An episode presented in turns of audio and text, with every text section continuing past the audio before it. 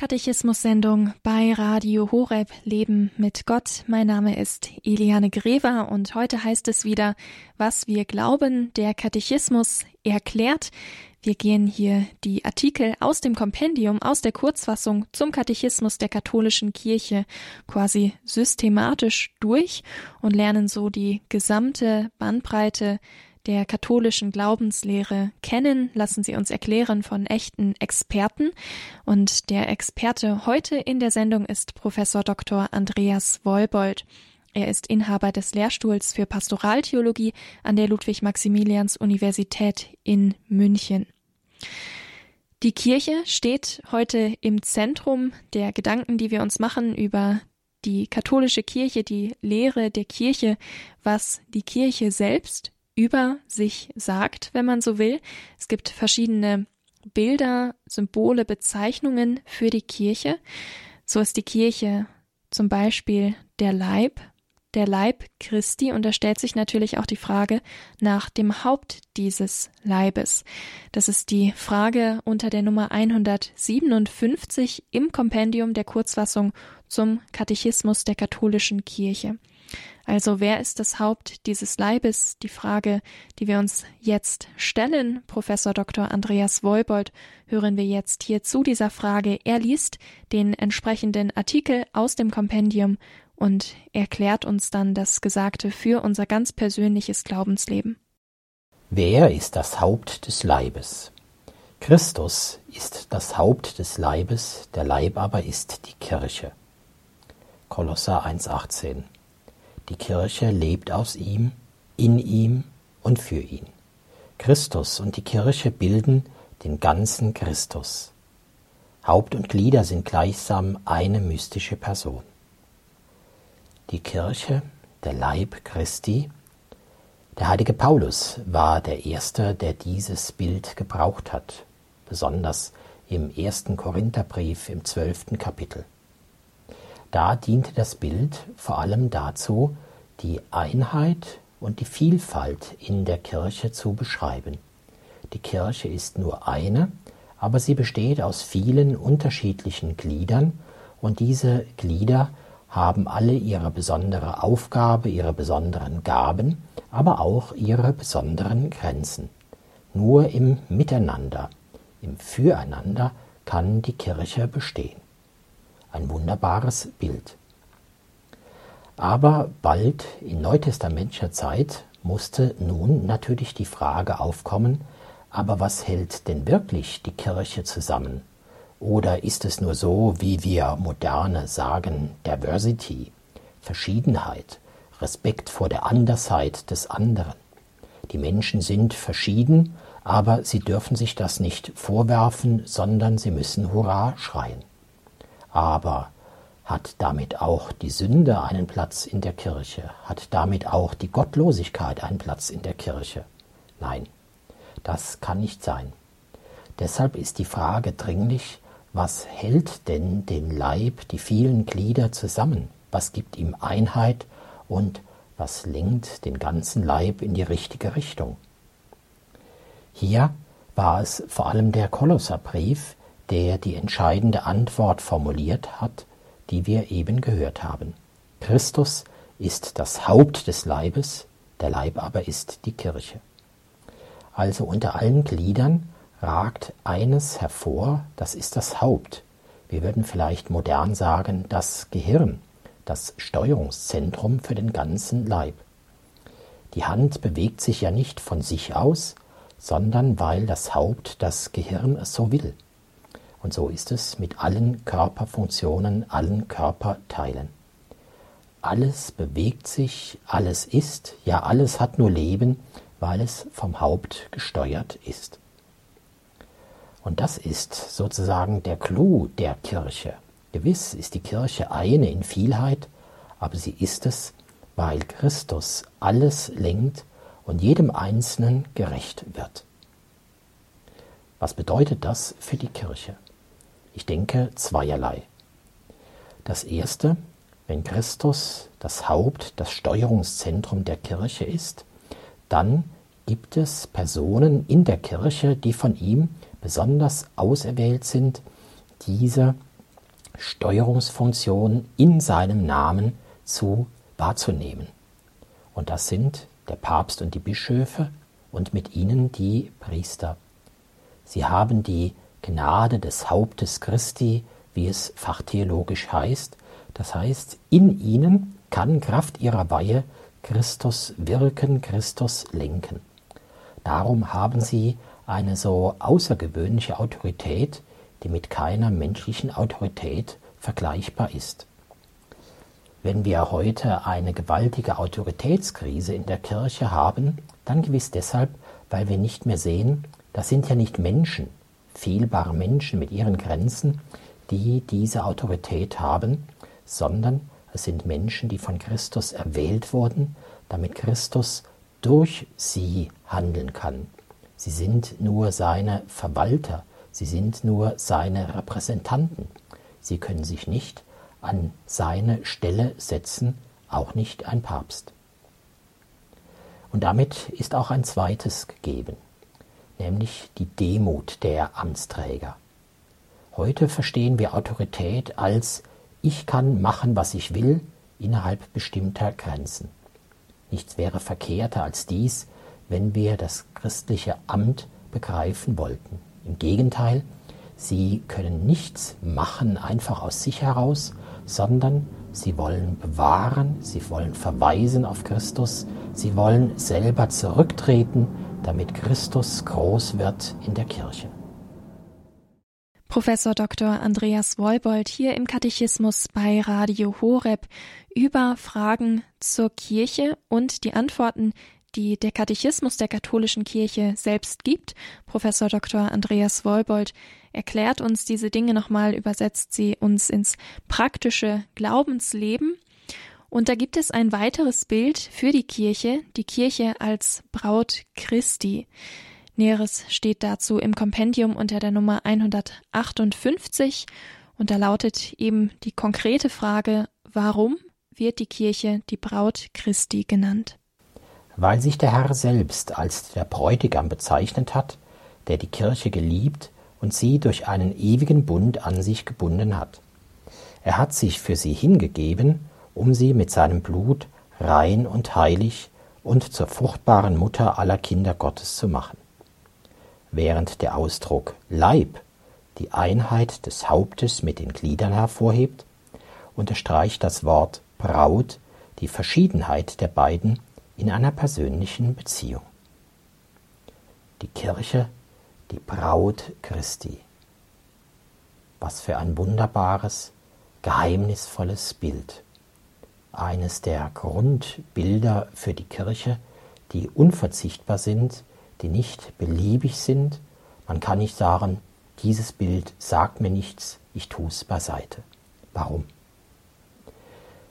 Israel ist in den kostbarsten Stellen des Alten Testamentes, etwa bei den Propheten, bereits als Braut des Herrn verstanden worden.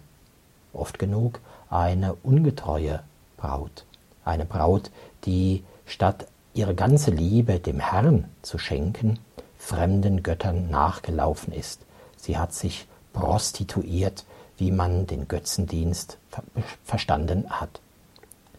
Doch der Herr ist und bleibt treu. Am dramatischsten vielleicht bei Hosea, Gott ist voll Zorn, er ist voll Ärger darüber, wie Israel sich verschwendet an die Götter, er möchte seine Braut bloßstellen und dann die Liebe ist stärker, er schenkt Verzeihung, er schenkt einen neuen Anfang.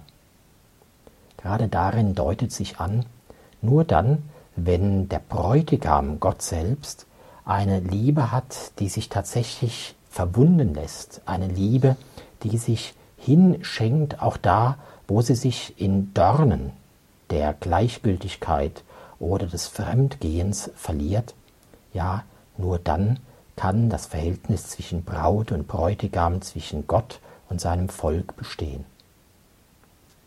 Dasselbe gilt auch für die Kirche. Natürlich ist die Kirche in ihren menschlichen Gliedern nicht besser als Israel. Sünde, Götzendienst, Verwerfung Gottes, Blasphemie, All das gibt es. Wir wissen, die Skandale der letzten Zeit sprechen Bände. Aber eines ist neu und zugleich ganz wie im alten Bund, nämlich in Jesus Christus, in seinem Kreuz, da wissen wir, ja, wahrhaftig, Gott hat sich verwunden lassen, er hat sich durchbohren lassen am Kreuz aus Liebe zu uns. Und darum hat er wahrhaftig die Kirche als Braut erworben für immer in seinem Blut, in seiner Hingabe. Wie es eben hieß, mit seinem Blut macht er sie rein und heilig, auch wenn die menschlichen Glieder oft alles andere als rein und heilig sind. Kirche ist und bleibt die Braut Christi, sie kann es bis zum Ende der Zeiten gar nicht anders sein. Was bedeutet das?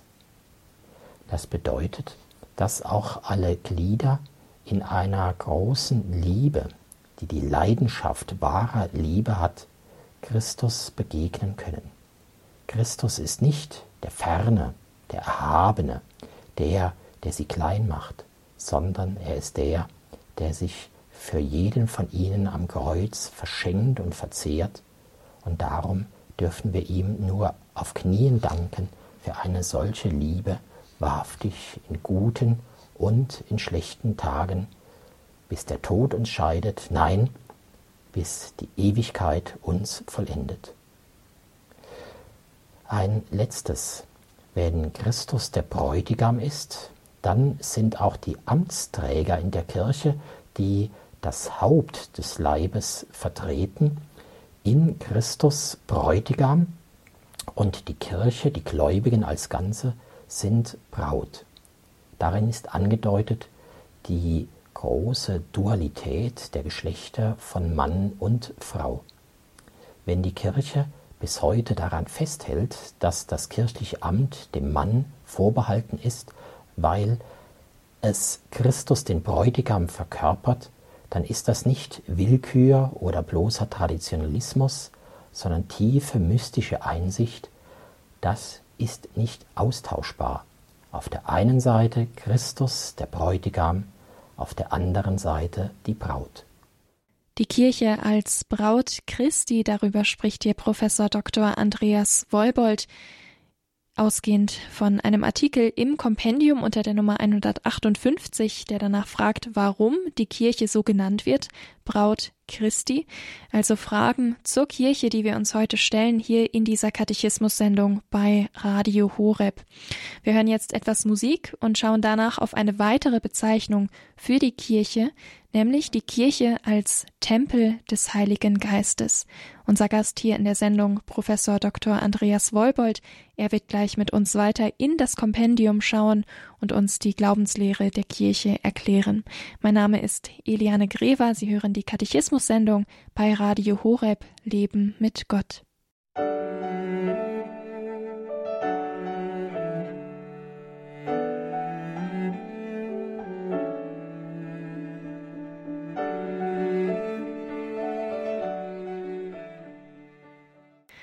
Katechismus bei Radio Horeb am Donnerstagnachmittag. Mein Name ist Eliane Grever. Warum wird die Kirche der Tempel des Heiligen Geistes genannt? Diese Frage stellt das Kompendium zum Katechismus der katholischen Kirche unter der Nummer 159 und Professor Dr. Andreas Wolbold, Inhaber des Lehrstuhls für Pastoraltheologie an der Ludwig-Maximilians-Universität in München. Er wird jetzt mit uns diesen Artikel lesen und ihn kommentieren. Warum wird die Kirche der Tempel des Heiligen Geistes genannt? Weil der Heilige Geist in dem Leib wohnt, der die Kirche ist, in seinem Haupt und in seinen Gliedern. Außerdem baut er die Kirche mit dem Wort Gottes, den Sakramenten, den Tugenden und den Charismen in der Liebe auf. Kirche der Tempel des Heiligen Geistes. Ein Tempel ist in allen Religionen ein Haus eines Gottes, also ein äußeres, sichtbares, in der Regel aus Steinen erbautes, kostbar geschmücktes, heiliges Haus, aber das ist nur ein Haus, das ist nur äußere Schale. Entscheidend ist, wer wohnt in diesem Haus. Die Religionen hoffen dass darin die Gottheit nahe ist, dass darin die Gottheit wohnt, dass man ihr begegnen kann. Was die Religionen nur erahnen und ertasten, das ist im Christentum erfüllt. Der wahre Tempel ist nicht der Tempel von Jerusalem, der ja zerstört wurde, sondern der wahre Tempel, das ist die Kirche, die Gemeinschaft der Gläubigen. Aber auch hier gilt, all das Äußere, das, was man sieht, auch der kirchliche Betrieb, die Menschen, das Bodenpersonal, wie wir sagen, das ist nur sozusagen das Haus aus Stein. Und manchmal hat man tatsächlich den Eindruck, die Schwere von Steinen, die ist manchen in der Kirche auch anzumerken. Aber egal wie, entscheidend ist, dieses Haus aus Stein, die Menschen, die die Kirche formen, sie sind Ort der Gegenwart des Heiligen Geistes. Der Heilige Geist wirkt in ihnen, er wohnt in ihnen, er verklärt sie und er verwandelt sie, wenn sie sich nur von ihm erfassen lassen. Die Kirche, der Tempel des Heiligen Geistes, das bedeutet, der Heilige Geist ergreift alles, was in der Kirche ist, und schenkt ihm göttliche Kraft. Das gilt ganz besonders für die Verkündigung. Wenn wir die Heilige Schrift, das Wort Gottes hören, da möchte man sagen, das sind einfach Worte aus längst vergangener Zeit, die man irgendwie interpretieren, verhäutigen muss. Der Heilige Geist aber, er beseelt diese Worte und plötzlich kann es geschehen, dass durch das Wort Gottes ein Mensch angerührt wird mit dem Finger Gottes selbst. Denn dieses Wort hat eine Seele und diese Seele ist der Heilige Geist. Dasselbe gilt von den Sakramenten. Äußere Zeichen, demütige, einfache, schlichte Zeichen, aber die Kraft des Heiligen Geistes weht in ihnen. Gewaltiges geschieht darin, die Wandlung von Brot und Wein, die Vergebung der Sünden und manches andere. Und ebenso wirkt der Heilige Geist auch in den Menschen, in den Tugenden und in den Charismen, so heißt es in diesem Artikel des Katechismus. Das heißt, all das, was Menschen an, Gutes, an Gutem in ihrem Leben aufbauen, das ist nicht einfach Menschenwerk, sondern es hat den Rückenwind des Heiligen Geistes. Darin drückt sich aus, dass sie beseelt sind vom Heiligen Geist. Beseelt vom Heiligen Geist, ja, die Seele, der Heilige Geist, das wäre eine schöne Umschreibung des Tempels des Heiligen Geistes der Kirche. Wieso? Wir haben beim Bild vom Leib Christi gesehen, dass es wie von selbst danach drängt zu fragen, wer ist denn das Haupt? Das Haupt ist Christus. Und ebenso kann man beim Leib Christi der Kirche fragen, wenn sie der Leib, der sichtbare, materielle Leib ist aus vielen Menschen, was ist denn dann die Seele dieses Leibes, das beseelende, das lebensschenkende Prinzip? Nun, es ist mehr als ein Prinzip, es ist eine Person, und diese Person ist niemand Geringeres als der Heilige Geist. Ein letztes, wenn die Kirche einen Leib hat, dem man äußerlich zugehören kann, Kirchenmitglied sein kann, dann hat die Kirche auch eine Seele, den Heiligen Geist. Und an diesem Heiligen Geist habe ich nur Anteil, wenn ich selber mich bemühe, treu zu bleiben, also nicht mich durch eine schwere Sünde von Gott und damit vom Heiligen Geist trenne. Ich kann nur dem Leibe nach der Kirche angehören, der Seele aber nicht. Das aber möge Gott verhüten. Die Kirche als Tempel des Heiligen Geistes. Dazu hören wir Professor Dr. Andreas Wolbold. Eine Frage, warum die Kirche als Tempel des Heiligen Geistes bezeichnet wird, die im Kompendium zum Katechismus steht. Und die nächste Frage, die beschäftigt sich weiter mit der Thematik des Heiligen Geistes und der Kirche. Sie fragt konkret, was sind Charismen? Zu dieser Frage hören wir jetzt Professor Dr. Andreas Wolbold. Was sind Charismen? Charismen sind besondere Gaben des Heiligen Geistes, die den Einzelnen zum Wohl der Menschen, für die Nöte der Welt und besonders zum Aufbau der Kirche geschenkt werden. Die Unterscheidung von Charismen steht dem Lehramt der Kirche zu. Charismen, das Wort kommt aus dem griechischen Charisma und man könnte es übersetzen mit der Geistesgabe. Also das, was der Heilige Geist ganz besonders jedem Einzelnen schenkt. Und das gehört zu den erstaunlichsten Dingen der Kirche. Der Heilige Geist, die Seele der Kirche, beseelt jeden Einzelnen, jedes einzelne Glied in ganz besonderer Art und Weise. Jedem gibt er besondere Geschenke mit auf den Weg, nämlich die Charismen. Der eine kann gut den Glauben mit Worten bezeugen, der andere kann in Nächstenliebe sich Armen, Bedürftigen und Kranken zuwenden. Ein dritter hat organisatorisches Geschick vom Heiligen Geist und, und, und. Also jeder hat besondere Gaben des Heiligen Geistes und deshalb lebt die Kirche nur, wenn sie all das respektiert. Das war eine wichtige Entdeckung des Zweiten Vatikanischen Konzils bei aller Wertschätzung des kirchlichen Amtes jeder Gläubige hat Kraft seiner Taufe, seiner Firmung solche besonderen Charismen.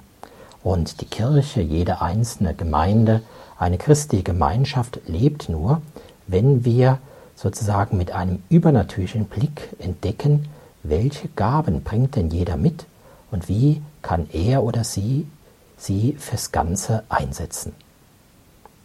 Fürs Ganze einsetzen, damit ist ein zweites der Charismen gesagt, nämlich die Charismen werden vom Heiligen Geist nicht hauptsächlich für einen selbst geschenkt, also etwa wie Glaube, Hoffnung und Liebe oder die Gnade der Rechtfertigung, dass ich im Heil stehe oder anderes mehr. Nein, die Charismen sind für andere, für den Aufbau der Kirche geschenkt. Charismen werden umsonst geschenkt und umsonst will ich sie weiter schenken. Der Heilige Geist weiß, wir leben voneinander und deshalb schenkt er uns solche Gaben, damit wir tatsächlich auch zum Leben der anderen, zum Leben der Kirche, der Gemeinde beitragen können. Freilich ist damit ein weiteres gesagt, nämlich die Charismen wollen unterschieden werden. Ist es wirklich eine Geistesgabe oder ist es nur der eigene Dickkopf, der sich für den Heiligen Geist ausgibt? Sind die Charismen tatsächlich rein gelebt oder vermischen sie sich mit Dünkel? Also zum Beispiel jemand, der die besondere Gabe zum Zeugnis des Glaubens hat, vielleicht fängt er an, sich selbst über den Heiligen Geist zu stellen eigene Ideen als christlichen Glauben auszugeben, den Glauben gar zu verfälschen, zu verwässern, in eine ganz falsche Richtung zu lenken. Deshalb müssen Charismen immer auch unterschieden werden. Und das ist eine Aufgabe des Lehramtes der Kirche. Das Amt, das ja die ganze Kirche lenken soll, es muss auch unterscheiden können, was an einem Charisma stammt vom Heiligen Geist und was stammt vielleicht gar vom Widersacher.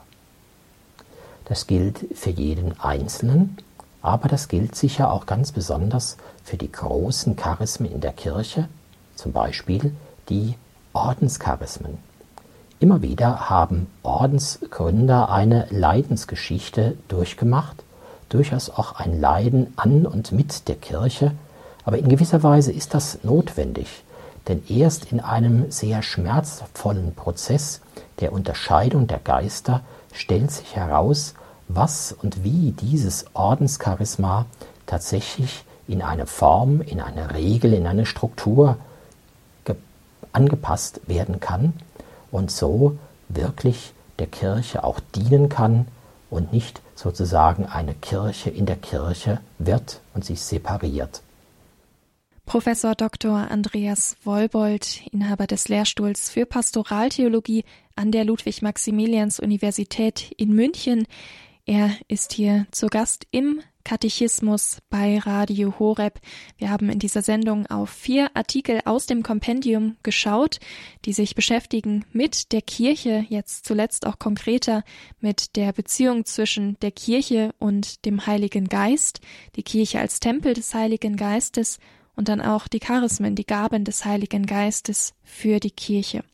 Das ist also unser Thema heute in dieser Sendung.